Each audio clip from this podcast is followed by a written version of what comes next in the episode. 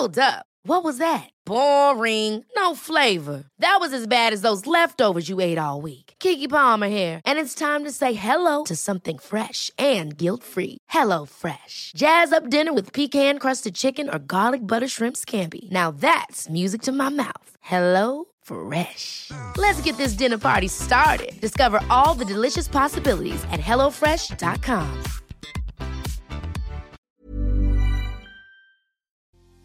Los celos es una emoción que aparece cuando consideramos que en el presente hay una situación, persona, circunstancia que amenaza a la relación. Pero, ¿qué pasa cuando estos celos no tienen que ver con el presente, sino más bien con el pasado de mi pareja?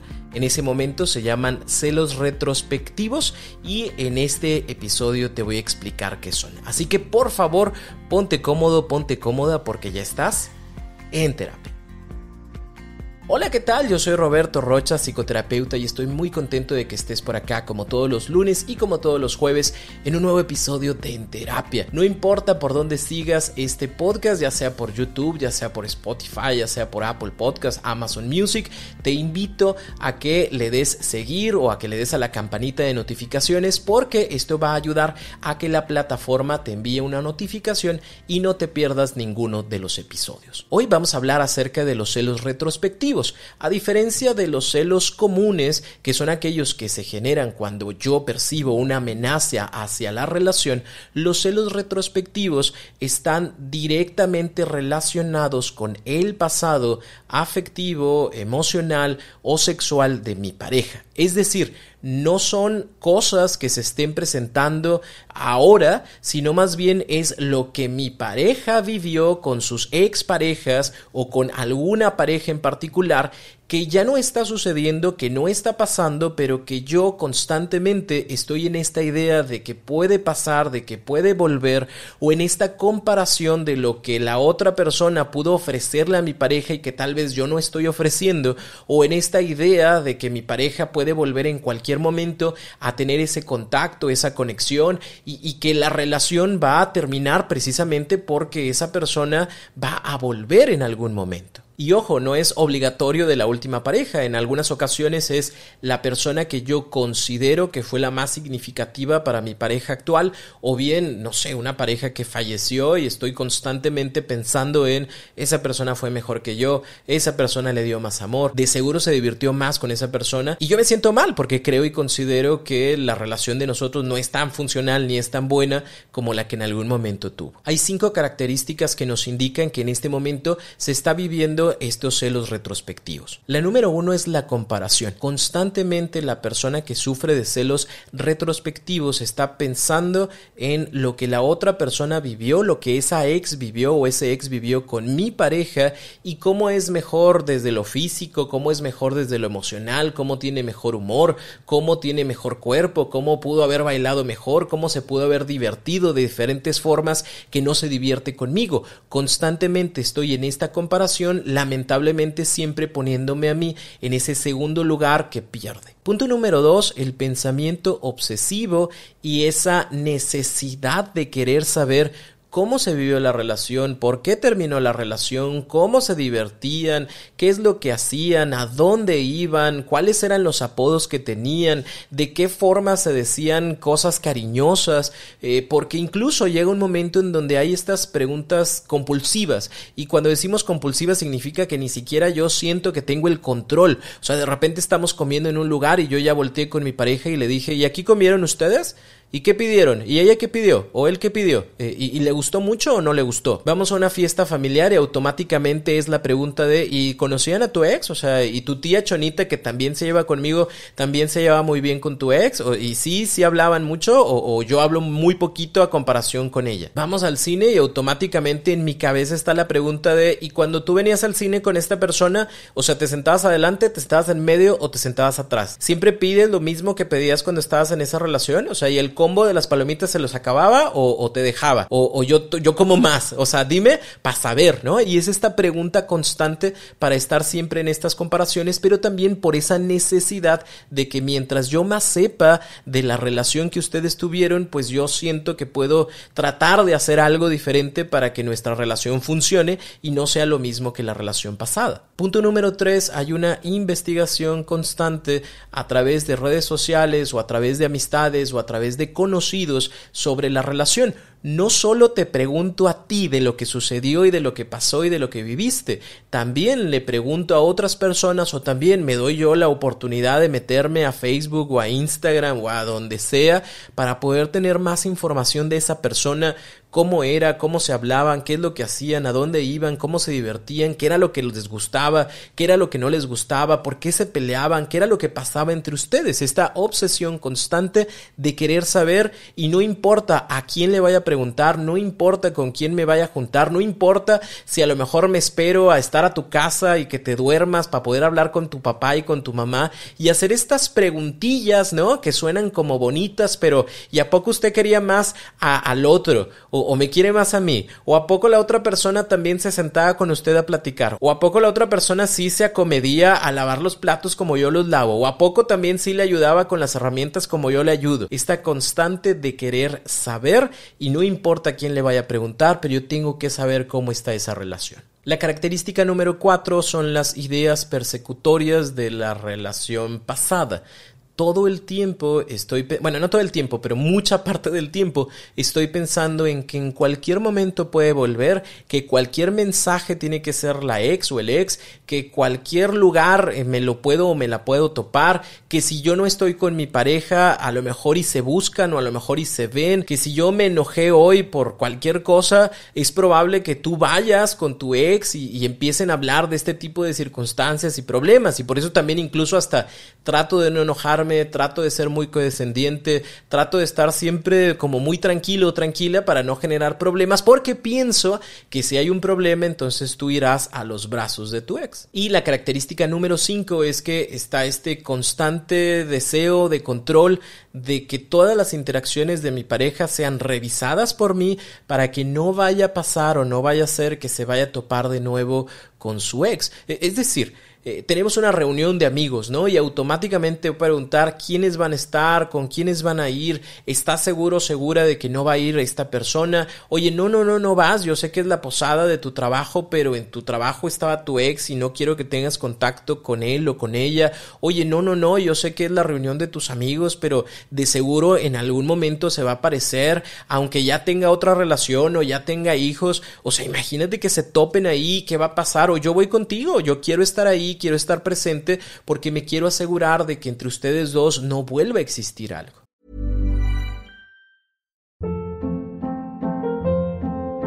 Hold up. What was that? Boring. No flavor. That was as bad as those leftovers you ate all week. Kiki Palmer here, and it's time to say hello to something fresh and guilt-free. Hello Fresh. Jazz up dinner with pecan-crusted chicken or garlic butter shrimp scampi. Now that's music to my mouth. Hello Fresh. Let's get this dinner party started. Discover all the delicious possibilities at HelloFresh.com.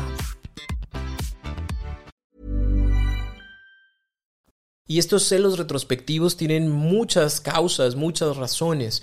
La primera de ellas y una de las más importantes es la baja autoestima y la inseguridad personal. Yo necesito ocupo que tú constantemente me estés corroborando que no hay mejor persona que yo para ti, que nadie, ni tu presente ni tu pasado, van a estar ahí para quitarme tu cariño, tu amor. Yo necesito tu aprobación constante, que me digas, sí, yo te amo más a ti, sí, me gusta más estar contigo, no, no me divertía tanto antes, no, no hacíamos estas cosas, sí, sí vinimos una vez aquí, pero, o sea, no es, o sea, no te traje a ti porque ya había venido con esa persona, te traje a ti o vine aquí porque me encantan estos tacos, me gusta esta comida, me gusta este restaurante y no es porque estés suplantando una cosa con la otra, con una persona con la otra, es quiero comer contigo y, y no estoy pensando en el pasado. Entonces es la persona que necesita saber que esta relación no va a terminar por una situación del pasado. Puede ser también que la persona tenga un miedo a estar solo, a estar sola, que haya un miedo al rechazo y que precisamente porque yo no quiero estar conmigo porque a mí me da mucho miedo el hecho de que esta relación termine, yo no sepa qué hacer por mí o conmigo, pues no quiero que eso suceda. Y como en el presente yo no observo que haya una situación que piense que vaya a acabar con la relación, entonces busco y lo que encuentro más próximo es ese pasado que tuviste en donde en algún momento pues me imagino que fuiste feliz, en donde en algún momento me imagino que pensaron en terminar pero también también pensaron en que las cosas pudieran continuar y para asegurarme de que no pueda yo llegar a quedarme solo, quedarme sola, pues lo que hago es estar constantemente sabiendo qué es lo que sucedió a través o alrededor de esa relación para que no vuelva a pasar. Pueden existir también estas malas experiencias de relaciones pasadas o estos malos aprendizajes de las relaciones también de, de papá, de mamá, de los tíos, de las personas cercanas a mí, que me hacen creer o pensar que como en mi relación pasada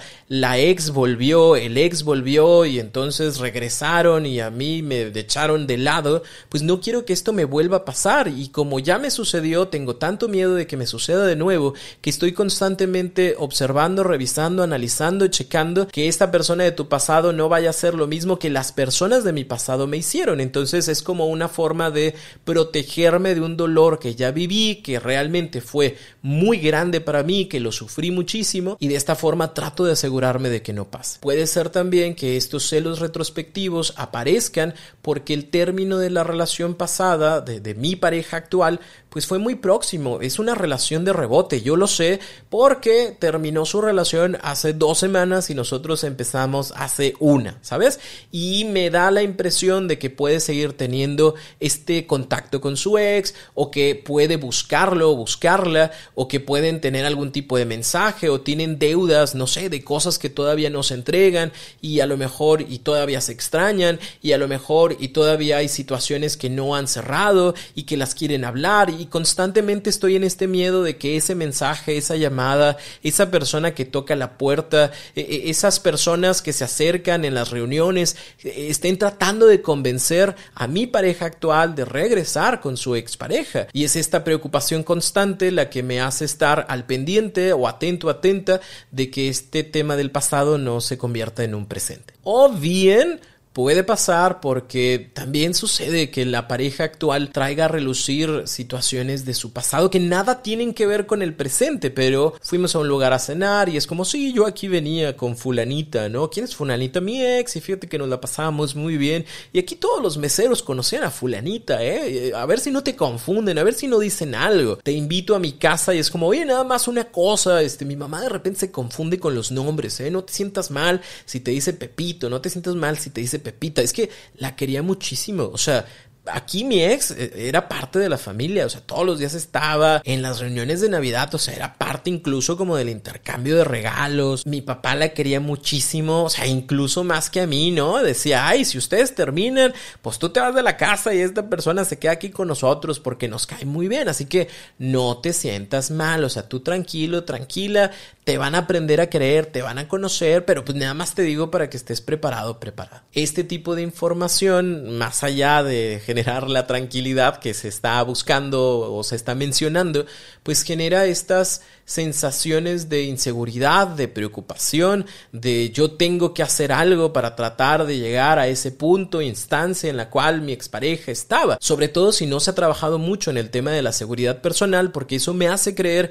que yo tengo que desempeñar un mejor papel que las personas que estuvieron o que me antecedieron para que las personas me quieran, para que la relación funcione, para que la relación vaya bien. Entonces yo solo, yo sola me estoy poniendo la soga al cuello pensando en que tengo que cumplir con las expectativas que en algún momento esa expareja puso, ¿no? Esa vara alta que puso, entonces yo la tengo que cumplir, la tengo que superar y tengo que ser mejor que lo que en algún momento fue Cuquito, fue Cuquita. Estos celos retrospectivos generan muchos conflictos en las relaciones de pareja, sobre todo porque no hay algo que se pueda cambiar o se pueda modificar.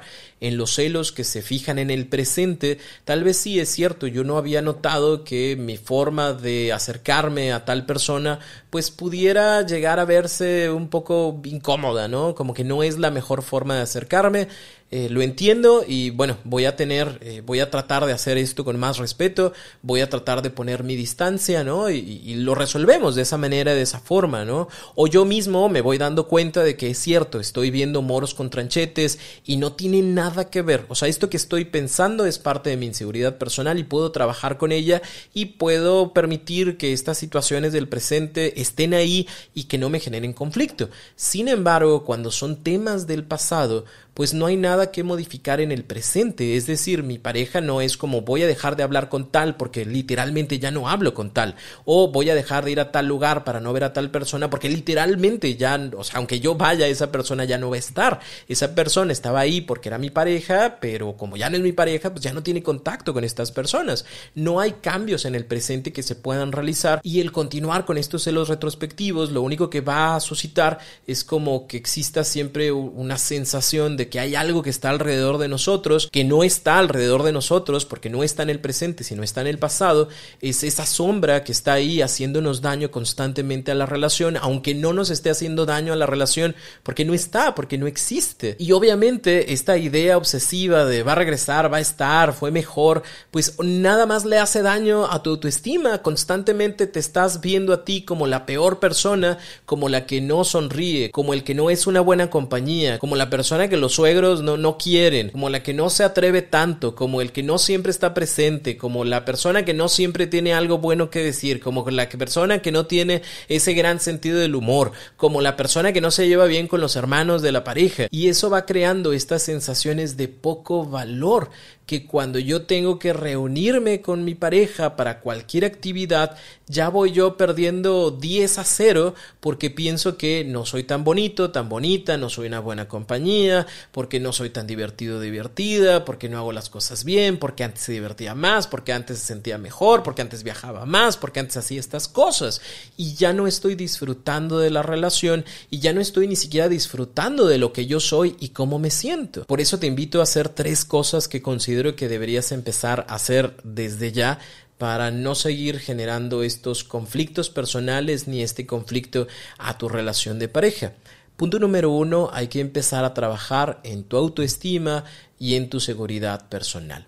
Sí, es trabajar contigo en lo que ves de ti, en el concepto personal que tienes de ti, porque si esto no se trabaja, estos celos van a continuar, esta inseguridad va a continuar y lamentablemente el hecho de que tú sigas con los celos retrospectivos cada vez va a ir creando una sensación menos agradable de estar contigo o de ser quien eres, porque la comparación constante va demoliendo nuestro concepto personal. ¿Qué es el concepto personal? Aquello que nosotros creemos sobre nosotros mismos.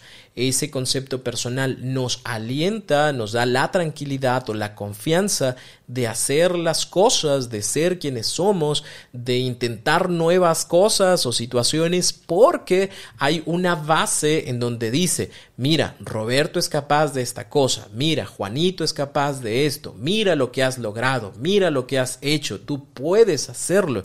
Pero cuando este concepto es muy vago, es muy pobre o está puesto en los demás, el gran problema de eso es precisamente que mi concepto personal es muy pobre, porque la idea va a estar en no soy tan bueno como tal, no haga las cosas como tal, no soy tan divertido como tal, no tengo el dinero que tal tiene.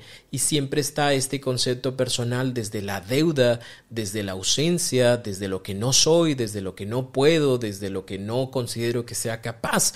Esto le va restando mucho al tema de la confianza y nos va a encerrar siempre en un tema en donde yo no me siento a gusto conmigo, por ende voy a ocupar obligatoriamente que esa otra persona venga y me dé atribuciones o me llene de palabras que me hagan sentir que mi valor está. Por eso es como, a ver, dime quién está mejor, a ver, dime quién se ve mejor, a ver, dime con quién te ríes más, a ver, dime que te diviertes conmigo, a ver, dime que te importo y que esta es la relación del presente es, mejor que la relación que en algún momento tuviste. ¿Y por qué lo hago? Porque si no me das tú ese soporte, porque si tú no me das esa información, yo no la tengo por mí, yo no la veo por mí, por eso necesito y dependo que tú me la des y por eso constantemente te estoy haciendo preguntas de, a ver, pero si este viaje lo hubieras vivido con tu ex, ¿con quién lo hubieras disfrutado más? O sea, ¿con tu ex o conmigo? Ay, o sea, pero si este beso ahorita súper apasionado que nos dimos,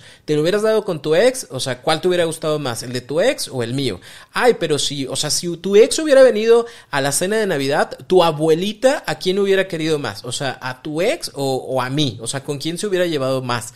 ¿Por qué haces estas preguntas? Precisamente porque necesitas llenar esos huecos de amor, de atención, de concepto personal pero al hacerlo, lamentablemente, sigues en esta necesidad de ponerlo en el otro. Por eso es importante empezar a trabajarlo con nosotros mismos. Roberto, no sé cómo, ok, hay libros de autoayuda, hay retiros, hay encuentros, hay talleres, por ejemplo, está mi taller en línea, Amarme Más, que te va a enseñar muchísimo acerca de este tema de la autoestima y del concepto personal. Hay terapia que te va a ayudar también, ahora sí como de manera individual, a conocerte y a ir creando este hábito de empezar a ver por mí lo que soy, lo que hago, de lo que soy capaz, de lo que aún no soy capaz, de lo que de plano no soy capaz. ¿Para qué? Para que el día de mañana no necesite yo de ti para que tú me des esa aprobación, sino yo ya sé dónde estoy, yo ya sé quién soy, yo sé lo que tengo, lo que hago, el valor personal que es inherente a cada uno de nosotros, pero también esta sensación de valía que solo yo me puedo dar. Así que en donde sea que estés,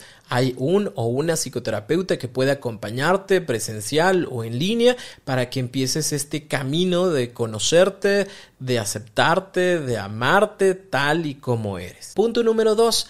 Revisa siempre la calidad de tus pensamientos. A veces no somos conscientes de los pensamientos que tenemos y los pensamientos que nos permitimos y los pensamientos que no paramos.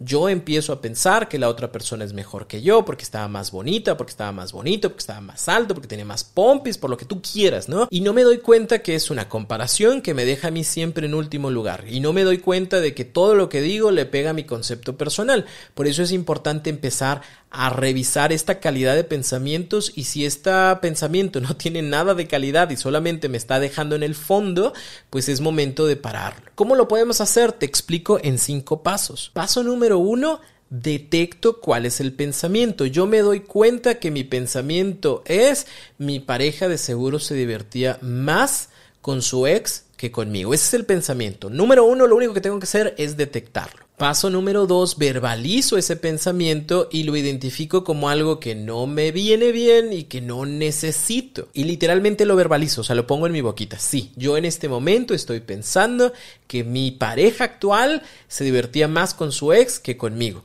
pero no lo ocupo no lo necesito. Si se divertía más o se divertía menos, pues es un tema del pasado, no es un tema del presente. Paso número 3, elige un estímulo que interrumpa el pensamiento. Un aplauso, un chasquido, una palabra de, a ver, stop, ya estuvo bueno, no lo ocupo, no lo necesito tu nombre es como, a ver Roberto, para, a ver Juanita, para, a ver Pepito, ya estuvo. Eso nos va a ayudar a hacer cada vez más notorio que es un pensamiento que no ocupo, que no necesito y que es importante pararlo. Paso número cuatro, cambia la actividad, haz algo diferente que te enfoque o te meta en otro tema completamente distinto para no continuar con ese caminito de pensamiento.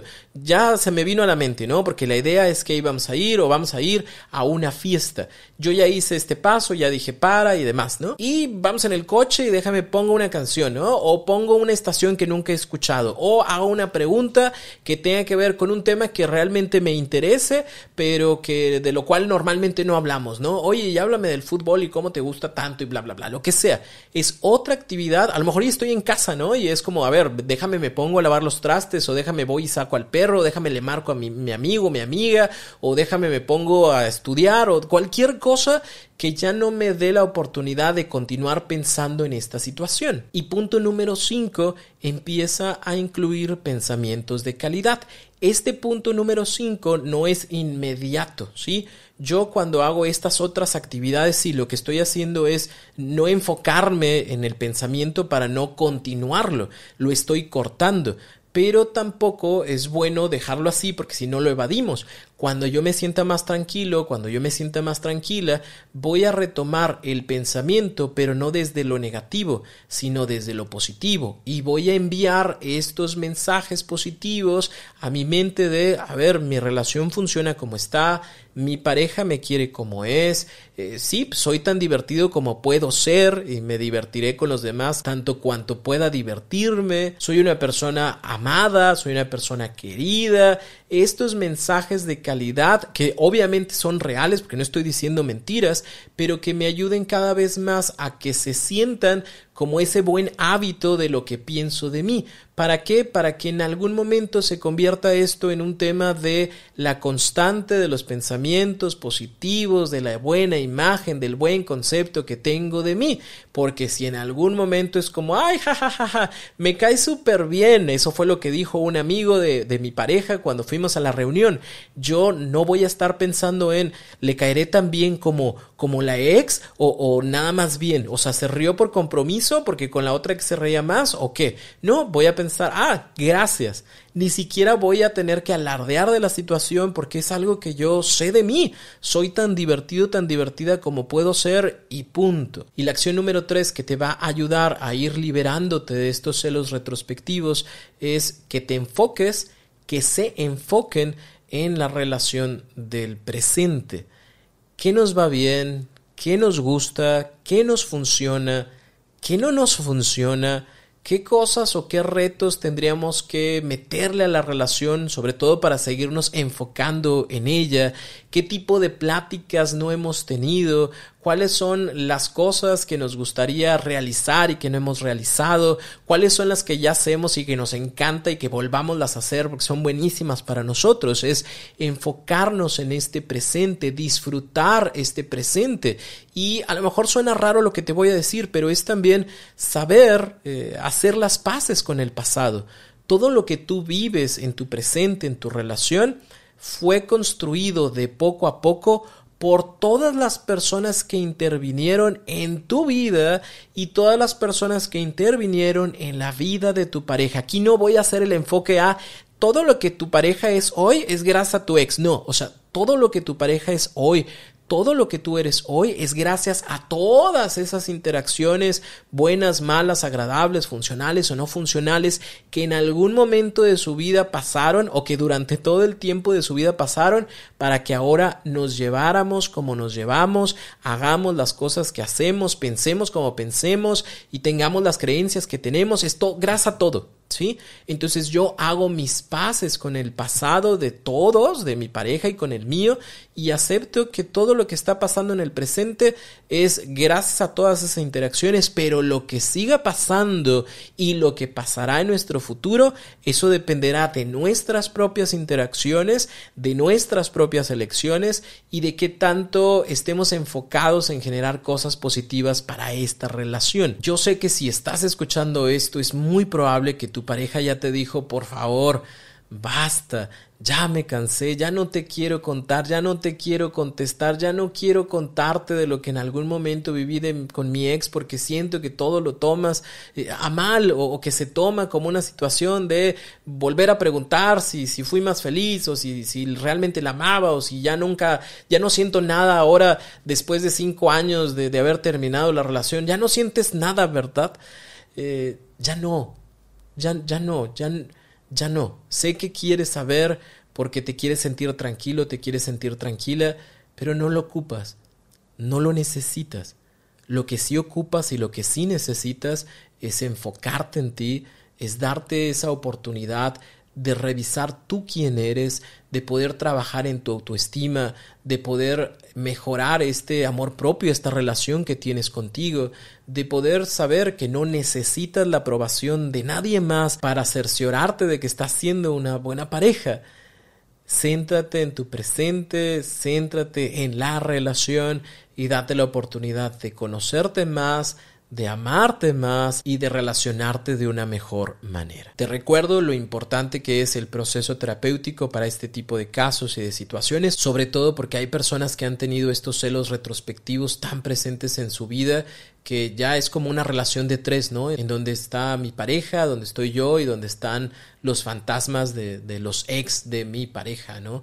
Y, y, se ocupa todavía un poquito más de trabajo, se ocupa todavía un poquito más de conocerme, de amarme yo, y, y se ocupa todavía un poquito más acerca de crear esta calidad y calidez de nuestros pensamientos. Así que en donde sea que estés, ya sea en terapia o ya sea en línea, te puedes dar la oportunidad de iniciar un proceso terapéutico. Si en algo yo puedo ayudarte, recuerda Recuerda que puedes encontrar mi agenda en www.robertorocha.com.mx diagonal terapia en línea. Ahí podrás encontrar la información para hacer un proceso terapéutico conmigo. O bien eh, está también el número de otros seis colegas que son de mi total recomendación y que también ofrecen terapia en línea o terapia presencial, dependiendo en dónde se encuentren ellos.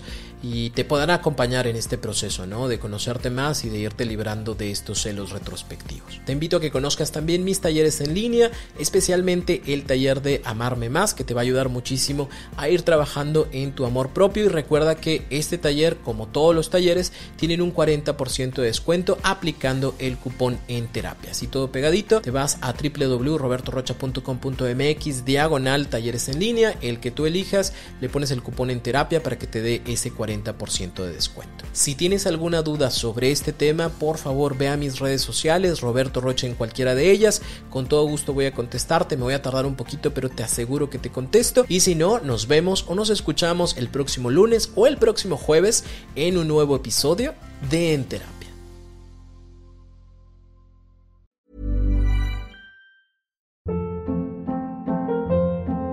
Hold up. What was that? Boring. No flavor. That was as bad as those leftovers you ate all week. Kiki Palmer here, and it's time to say hello to something fresh and guilt-free. Hello Fresh. Jazz up dinner with pecan-crusted chicken or garlic butter shrimp scampi. Now that's music to my mouth. Hello Fresh. Let's get this dinner party started. Discover all the delicious possibilities at hellofresh.com.